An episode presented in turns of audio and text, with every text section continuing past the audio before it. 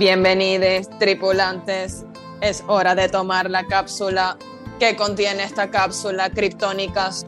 Todo sobre la Web3, NFTs, blockchain, contratos inteligentes. También hablaremos sobre DAOs, proyectos latinos que están triunfando y mucho más. Así que no se despeguen que comenzamos. Bienvenidos.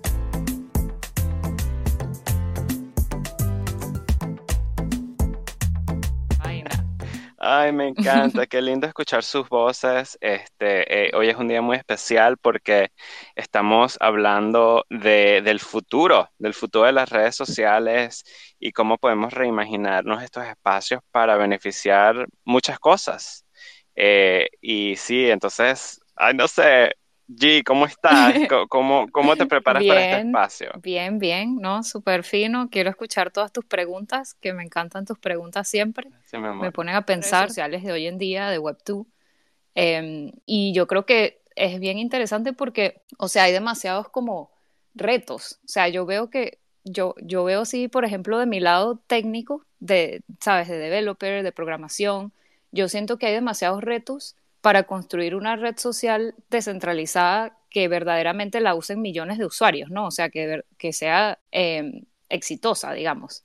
Así que nada, vamos a hablar de eso y, a mí me encanta ese tema, en serio. Es exactamente lo que dijiste, sí, es muy interesante porque estamos al principio de algo y, eso, eso me, emociona porque no, no, y tampoco necesitamos tener una respuesta inmediatamente, ¿verdad? Porque esto, este espacio va a tomar tiempo en construir y hay, muchas ramas importantes que van aquí, ¿verdad? Cómo, cómo se van a utilizar estas redes sociales, eh, cómo podemos ayudar a los creadores o desde el punto del usuario, la experiencia, ¿sabes? Eh, la data, la protección, privacidad, eh, marketing. Hay muchas, muchas áreas.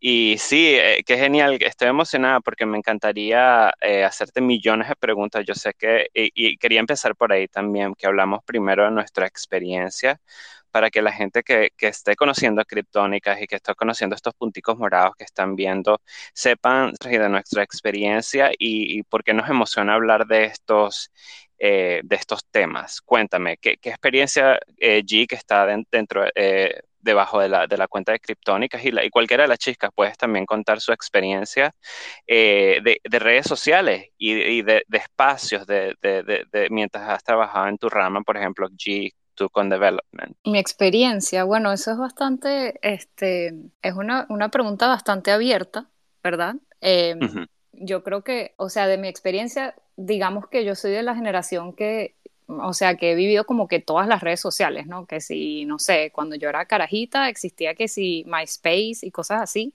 Em, creo que hay varios que estamos como en la misma generación, ¿no? En donde como que no existía ningún tipo de red social y de repente empezaron a salir como estas redes sociales para compartir, este, qué sé yo, compartir fotos y tal, y fue como evolucionando entre otros, otros productos hasta llegar como que a lo que es más fuerte hoy, hoy en día, que digamos todo empezó como con Facebook, con ese producto de Facebook y se fue expandiendo como con Instagram, luego Twitter y bueno, luego todas las que hay ahora mismo, que sí, TikTok y toda esa vaina.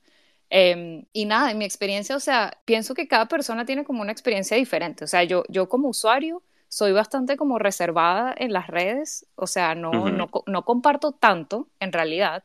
Eh, simplemente consumo más contenido, o sea, soy como de consumir contenido, quiero saber y enterarme de todo, pero no comparto como así demasiado, ¿sabes? Hay gente como que sí comparte más cosas o incluso crea contenido, ¿no? Que también eso es como lo importante de, del Web3, que es como que la, gran pregunta de que en Web2 no, no eres dueño de tu contenido y en Web3 vas a pasar a ser dueño de, ese contenido, ¿no?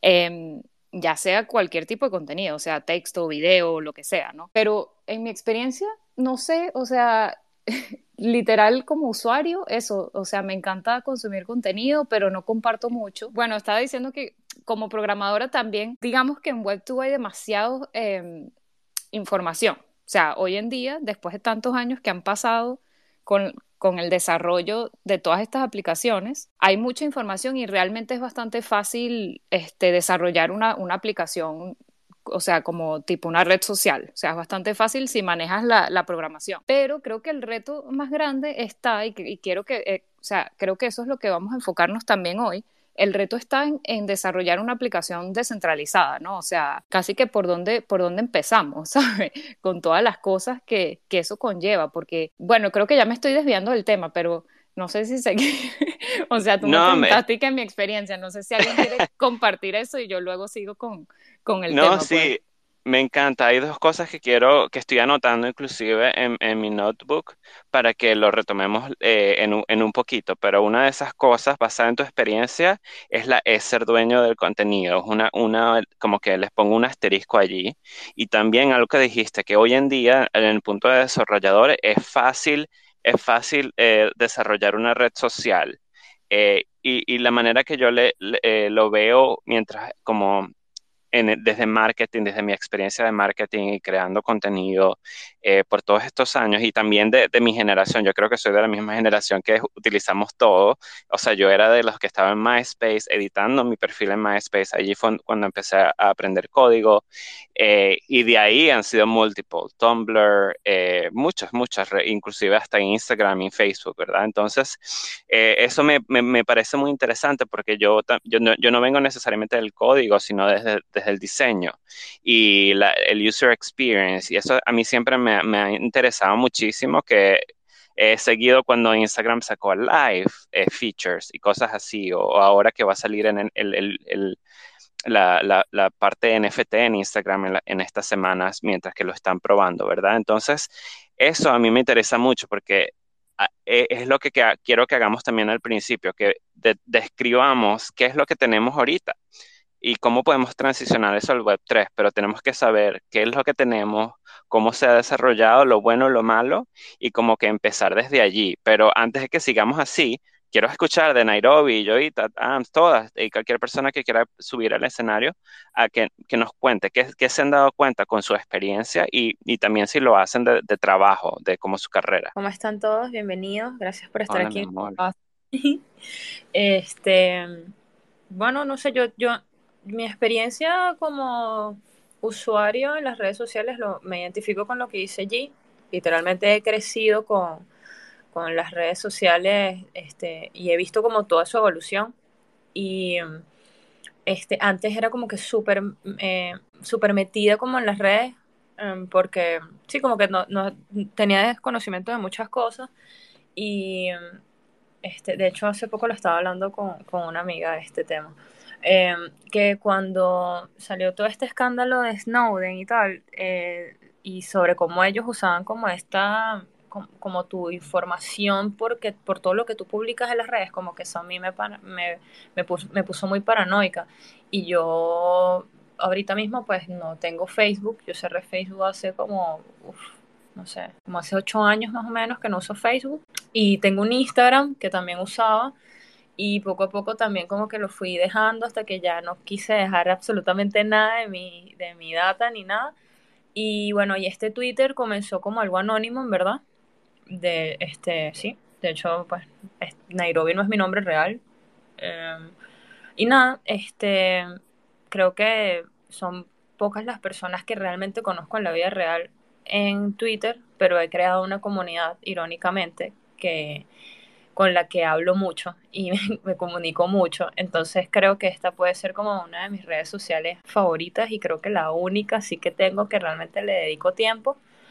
Y no por un tema de trabajo, bueno, ni nada, sino porque realmente me gusta. Me gusta estar conectada con personas y conocer personas como que estén afines a mí. Pero bueno, como que ya lo dejé ir, ¿sabes? Como que el tema de Twitter fue como que ya, lo dejo ir y ya voy, muestro mi cara y es como que ah, ya, de un tiempo para acá. Eh, pero sí, este, sí soy bastante reservada con eso y también porque sí, tengo como un recelo tipo de que, este, para que te estoy alimentando tu red y tu, sí, te lo estoy alimentando yo, pero yo no tengo nada a cambio así como tal. Entonces eso también me parece como un poquito hipócrita y no quiero como ser parte de eso, pues. Entonces por eso me llama full la atención cómo va a evolucionar eh, las redes sociales el día de mañana porque a mí me parece que si yo de repente, este, no sé, em, hace poco yo monté un video de mi mamá este, haciendo ayacas, ¿sabes? En Estados Unidos y fue algo súper viral, o sea, no súper viral, pero sí se hizo viral, que fue bastante tendencia, mucha gente me escribió y tal, que se conmovió mucho, querían ¿sabes? Como conocer a mi mamá y tal, whatever, X. O sea, lo que, lo, mi, mi punto aquí con esto es como que, oye, no sé, yo no tuve absolutamente nada a cambio de eso, tal vez como una mención o algo, qué sé yo, o sea, cualquier ridículo, es que puede ser como un cambio en la red social, tipo, oye, tú te la pasas viralizando tweets o contenido o algo, deberías tener como una especie de, sí, como de, de bonificación o algo, pues, no sé, yo lo veo de esa forma, pero sí. Me encanta, me encanta porque has dicho cosas que también los voy a anotar aquí como cosas que vamos a volver. Por ejemplo, lo principal, por tu experiencia, el sentido de comunidad, ¿verdad? Y eso yo creo que es lo que, lo que empezó a crear estas nuevas tecnologías cuando aparecieron. En MySpace era comunidad de música al principio, ¿verdad? o esa fue tu intención de, conectar people, pero se encontraron muchas personas famosas en la música y terminó siendo de música y ya murió, por ejemplo. Eh, Tumblr, como no, nos empezó una manera de, eh, como self-expressions, de expresarnos, ¿verdad? Y luego entonces crearon, se crearon más y más hasta llegar a la comunidad de, de Facebook. Entonces eso es muy importante, comunidad. Y yendo a lo que decía allí también rapidito, el, usuario no es primero, no, es la prioridad de estas redes sociales. O sea, estas redes sociales necesitan estos usuarios, pero los usuarios no tienen eh, acceso a su data o el, eh, el, ownership de su data, ¿verdad? Entonces, eso es importante. Quiero que lo mantengamos en, mente. Pero, Joita, Ams, uh, ¿alguno de ustedes dos quiere, quiere mencionar algo? No sé si nos escuchan. Claro, sí, sí, escucho. Lo que había dicho antes era que allí le gusta ver, pero no mostrar. Eso era lo que había dicho cuando... Ay, papá. Pero bueno, pero bueno, y entonces... A ti te gusta ver, pero no mostrar. Echa la loca ahí. Pero lo que yo iba a comentar era, más que todo hablando de esa parte que acaba de mencionar eh, Salti de la data y de la información, es justamente esa manipulación de consumo. Lo que yo siento que, que con una red social descentralizada no viviríamos esa manipulación de consumo y, no estaríamos siempre bajo ese, es sobre todo, yo no, no solamente el monitoreo, también creo que eso, la, la, manipulación, ¿no? O sea, no nos damos cuenta realmente hasta dónde puede llegar esto, no somos conscientes hasta dónde puede llegar.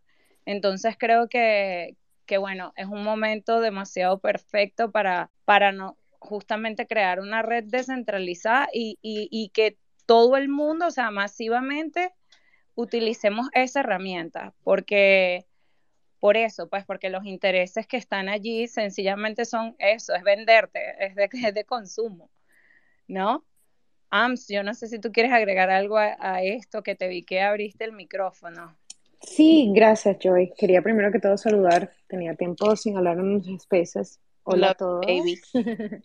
Eh, extrañaba tu voz, extrañaba tu voz, mi amor. Oh, tan linda.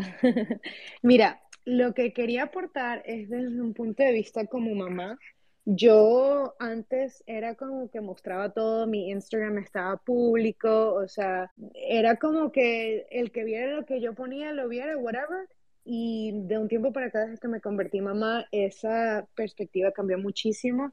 Yo comparto muy poco de mis crypto babies, o sea, desde que Instagram hizo el Close Friends, el, el, botón, eh, ¿sabes? El, el, que te da como que acceso a solo ciertas personas, he estado usando más mis, mis stories y eso, pero esa, esa privacidad de verdad que se me hizo como que más importante a raíz de, de tenerlos a ellos y, pensar que yo no sé si les pasa a ustedes si tienen amistades o familiares que tienen hijos y o sea, lo que tú quieras hacer es, tu decisión y es tuya y, te la respeto. Tan solo yo como mamá decidí que no iba a compartir mucho de sus vidas porque no era mi eh, trabajo ni mi, mi, labor ni mi deber estar dejándoles saber a los demás cómo estaban mis hijos porque si tú te pones a ver cuando nosotros éramos pequeños la única manera que la gente podía ver fotos de nosotros es que compartías un álbum de fotografías y le decías mira cuando fuimos de vacaciones a Margarita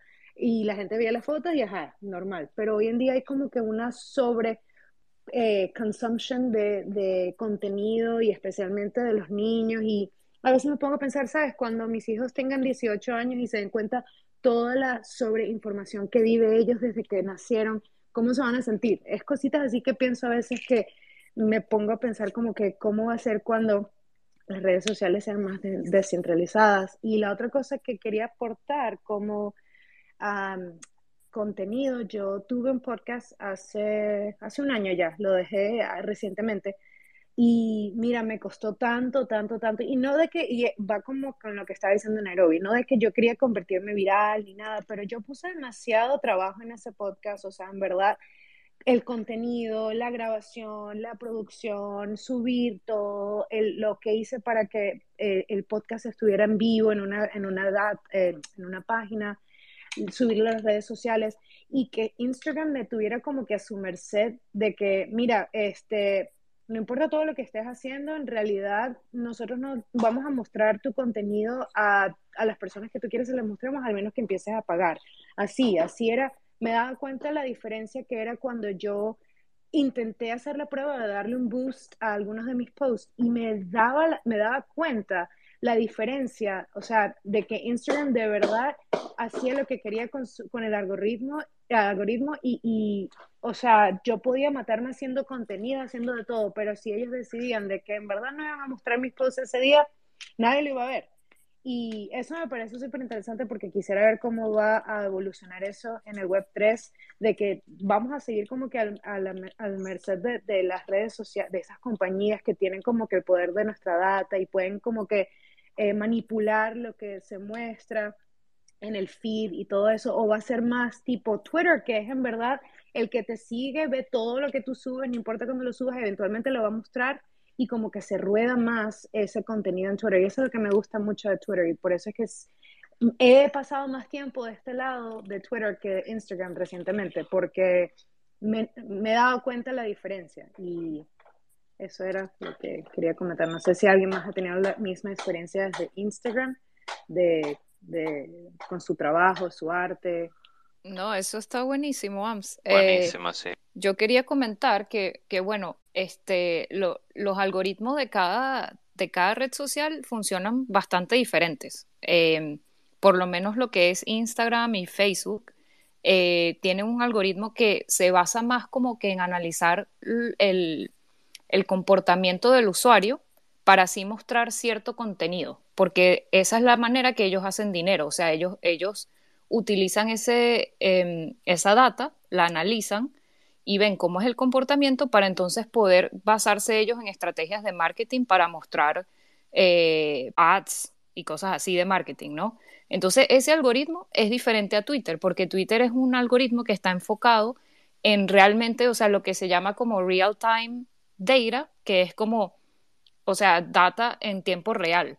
Entonces, ellos no están eh, analizando mucho el comportamiento del usuario, sino que están simplemente corriendo un algoritmo que muestra la data en tiempo real. Entonces, por eso, eh, de repente nosotros como personas eh, tenemos como un gusto sobre una plataforma a otra. O sea, quizás a nosotros nos gusta más Twitter porque por eso mismo que tú dices, o sea, tú vas a ver todo en tiempo real y ves las noticias que salen y los Twitter que salen o lo que sea. Em, pero Instagram y, y Facebook pues funcionan de una manera totalmente diferente y por eso a veces está como esa percepción de que no, no muestra lo que, lo que el usuario quiere que muestre, ¿no? Pero, pero tiene mucho que ver con el comportamiento de cada usuario, realmente. Y sabes, ¿Y ella? me cuenta que cuando hacía stories y mostraba mi cara, o sí, cuando mostraba mi cara y hacía un video de, de o sea, de yo hablando hacia la cámara, tenía más views, pero cuando hacía una story donde solo era mi voz hablando o solo compartía como de texto o un vínculo, el Instagram no me daba los mismos views. Entonces es como que un poquito narcisista pensar que me quería dar, eh, quería mostrar más mis posts si yo mostraba mi cara. Claro. siempre me di cuenta de esa, de esa diferencia, de que voy a probarla a ver si en verdad es así. Y dicho y hecho, era así. O sea, si yo mostraba mi cara, pum, pum, pum, el montón de views. Pero si no, eh, hacía, con, eh, hacía como que no le mostraba tanto.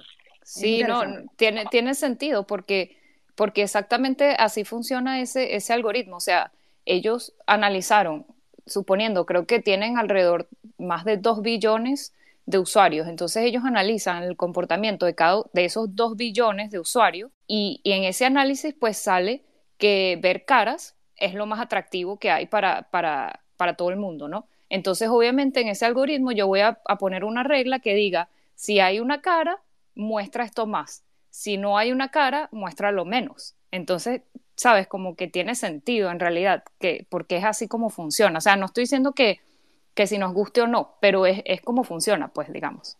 Sojo, ¿quieres decir algo? su contenido en Instagram, ya saben. muestra en cara, muestra en cara, ya saben. Eh, no, pues quería comentar que, bueno, estaba manejando, ya dejé de manejar. yo en modo Joe, o sea, se fue Joe y yo, yo, yo lo estoy eh, suplantando. Em, quería comentar que, o sea, algo que, que comentan y que es muy verdadero es que, número uno, o sea, todos estos, todos estos em, códigos o todas estas em, programaciones que se hacen en redes sociales, obviamente, pues tienen que ver con comportamiento humano. Entonces, cuando tú muestras una cara, obviamente, pues dices, no, se parece a mi prima o se parece a no sé quién, o sea, empieza, empezamos a buscar esa correlación o, o, esa empatía con la persona. Entonces, obviamente, con algún tema o con, o con dónde vive o con todo esto, que, se vuelve como algo em, que obviamente es un gancho, un gancho para el usuario. Entonces, de esto va también, o sea, todas estas cuestiones de, de, marketing en redes sociales, o sea, va mucho con en dónde estás, qué contenido consumes, o sea, em, van muy relacionadas, vaya. Eh, creo que nosotros no nos damos cuenta del todo, entre comillas y paréntesis, porque obviamente pues esto es algo que, que ya no es un, es un secreto, o sea, es, es, más que nada un secreto a voces, yo creo. O sea, ya esto ya se comparte mucho, o sea, lo puedes leer en todos lados y obviamente pues es algo que, que, que vamos sabiendo todos, ¿no? O sea, la cuestión aquí es que yo creo que más que centralizadas las redes sociales, es una cuestión de poder, ¿no? O sea, porque aquí el que puja más, el que, el que, el que paga más, o sea, ahora sí que el que paga manda, ¿no? Entonces, obviamente, se vuelve una cuestión de, egos y de poder que, bueno, ya, ya traspasa en cuestión a, a, users, sino que ya se va como a cuestión a compañías. Y bueno, quería compartir algo más, pero ya se me olvidó, así que bueno, le voy a dar la palabra a alguien más y, nada, muchas gracias. Si te, si, si te acuerdas de nuevo, nos avisas, pero sí quería como que sumarizar todo lo que han dicho, porque han dicho demasiadas cosas que son críticas en cómo podemos crear algo nuevo en el Web 3, pero la privacidad importantísima como estas compañías que son entidades únicas, porque no, o sea, hay varias, pero no sabemos muchas, son monopolios, ¿cierto? Twitter, eh, Facebook, Instagram, TikTok, YouTube, las podemos contar de cierta manera con las manos las que tienen la mayor de cantidad de usuarios, pero eh, pensemos en esto, tengámoslo en mente, estas compañías compiten para tener la atención de estos usuarios y la data, ¿verdad? Para que puedan hacer dinero, como nos dijo G. Tengamos esos en mente mientras discutimos más acerca del Web3 en el eh, poco, pero sé que Blue tienes la mano levantada, nos encantaría escucharnos. ¿Qué, ¿Qué, tienes que decir? Escuchando atentamente todo. Y bueno, yo quería aportar como del otro lado, porque yo en mis redes sociales de Instagram eh, funciono y vivo de básicamente mi Instagram. Eh, yo trabajo con el, con el Instagram, trabajo con marcas. Eh, sí, es verdad que si te mostrás, eh, generas muchísima más interacción. Eh, lo que tiene también mostrarse es que genera confianza al usuario porque sabes con quién estás hablando, con la cara humana. Entonces, eso también suma un montón es re difícil porque también es real que llega un momento que si no pagás estás fuera. Y eso es re triste porque, porque uno se mata haciendo contenido, videos, no sé qué, y si no pagás después nadie, nadie lo ve o, te lo oculta. Y también ahora hay una opción en Instagram para como para setear usuarios que quieras ver o no, entonces eso también te limita eh, a aparecer orgánicamente y bueno, muchas limitaciones, pero yo vivo de eso y todos los días estoy trabajando con, con el Instagram. Eh, como una influencer, digamos. no me gusta llamarme así, pero, pero, pero bueno, es la verdad. O sea, las marcas se te acercan, te proponen, te mandan cosas, te dicen esto, haz este video, haz esta story, te pago por publicidad y bueno, también yo lo tomo como una herramienta súper valiosa de trabajo, aunque es a veces te dan ganas de cerrar todo y decir, pero te vas a la mierda y listo.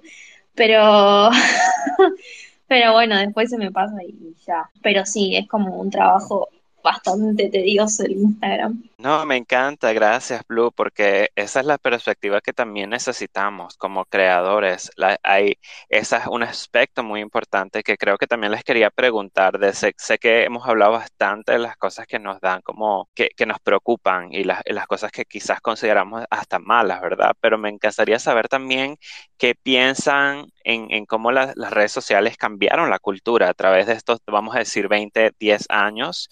Este, y esa es una de las cosas que hay, hay gente que están, que, que se creó una nueva economía, el, eh, economía de creadores, ¿verdad?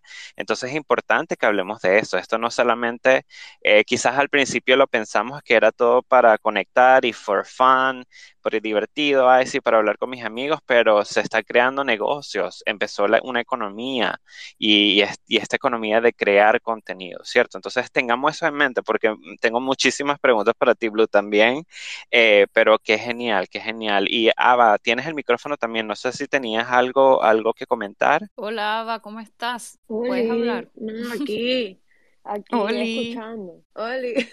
No, no, aquí en verdad no les voy a mentir que estoy así como de, no de vacaciones porque estoy, tú sabes, siempre en Web3 aquí metida, pero, pero bueno, estoy aquí con un bon, entonces como que no sé, estoy aquí escuchando y que, Me encanta. I love it. Arte, entonces es como que, verdad, descentralización, vamos a ver a dónde vamos, todo estará bien y las redes, Las redes, qué bolas, como El algoritmo. el rollo, el futuro.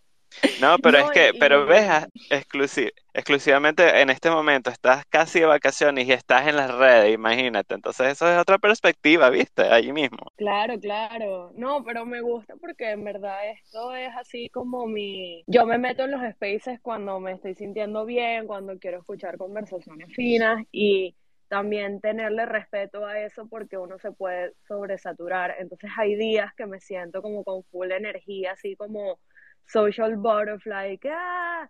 Y hay otros días que, que nada, pago esta vaina y digo, ni de verga me meto, o no me voy a meter a spaces ni, ni a escuchar porque no le estoy ni parando bola.